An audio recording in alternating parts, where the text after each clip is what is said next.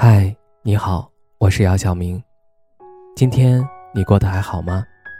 今晚有个故事想分享给你，愿我的声音能够温暖到你。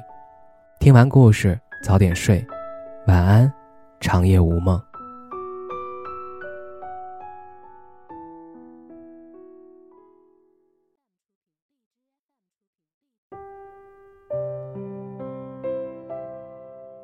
很多人以为。愿得一人心，白首不相离。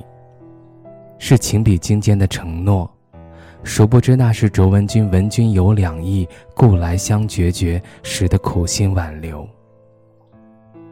天长地久，一生一世，是每个人都向往的感情。可两性之间爱的你侬我侬，恋得轰轰烈烈的比比皆是。经历时间考验，矢志不渝的却所剩不多。文学家索罗说：“我们的生活太拥挤，相互干扰，彼此牵扯到一起，因此，我认为我们之间太缺乏相互尊重了。甭管是友情还是爱情，都需要自己的空间，谁都不想被他人左右生活。”最好的相处，莫过于互相信任，彼此尊重，没有欺骗和算计，只有坦荡和真意。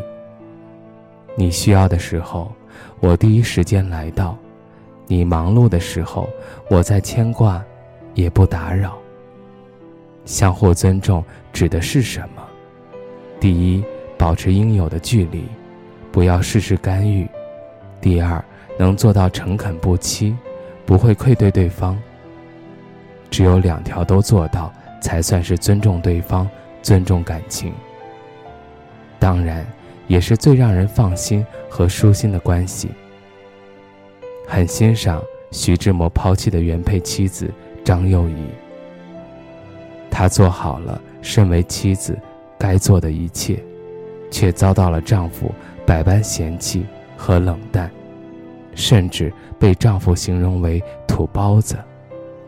她说自己是一把被徐志摩遗弃的秋天的扇子，但她明白，比起徐志摩追求的林徽因和陆小曼，她不懂文学，不够风流，但她必须成为她自己。她重拾因为婚姻中断的学业，去欧洲深造，创办银行，创办制衣厂。事业上颇有成就，后来还找到了自己的人生伴侣。他得到了社会的尊重，这其中也包括前夫徐志摩。这样的离开，比一味讨好要好太多。每个女人，都应该坚信，这个世界上没有任何人值得你去讨好。当你足够好的时候，所有好的东西都会随之而来。与懂你的人在一起，你是自由的，这种自由感其实是一种轻松感。钱钟书和杨绛就是两个相互懂得的人。钱钟书醉心于搞文字，不懂做家务，是个十足的生活白痴，杨绛便主动包揽了所有的家务活儿。照料他的饮食起居，而婚前，她可是家里十指不沾阳春水的宝贝女儿。杨绛曾说：“我最大的功劳就是保住了钱钟书的淘气和那一团痴气，这是他的最可贵处。”钱钟书也懂得杨绛。杨绛陪钱钟书去英国读书的时候，很不习惯异国的生活，加上思乡亲切。饮食起居上都十分不适应。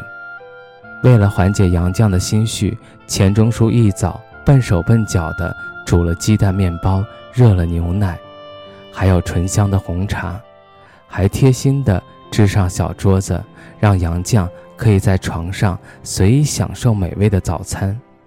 杨绛既得意又欣喜地说：“这是我吃过最香的早饭。”懂得彼此最珍贵的东西。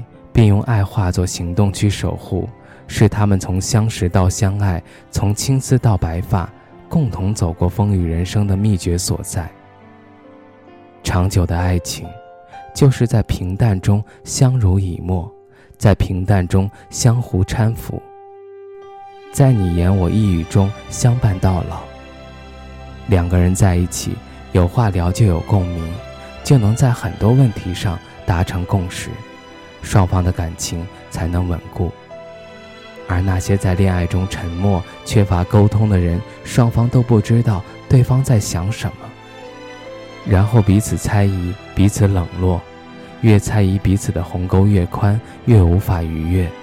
再好的爱情也会被沉默打败，所以想维持一段长久的恋爱关系，少不了沟通。导演伍迪·艾伦说过：“婚姻的价值。”就在于两个人一起解决一个人面对不了的问题。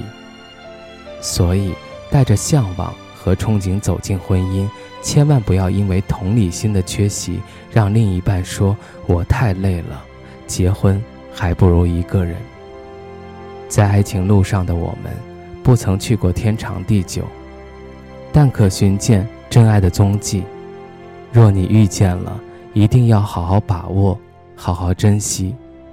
最后，愿你深情不被辜负，所遇皆良人，情有所归，爱有所属。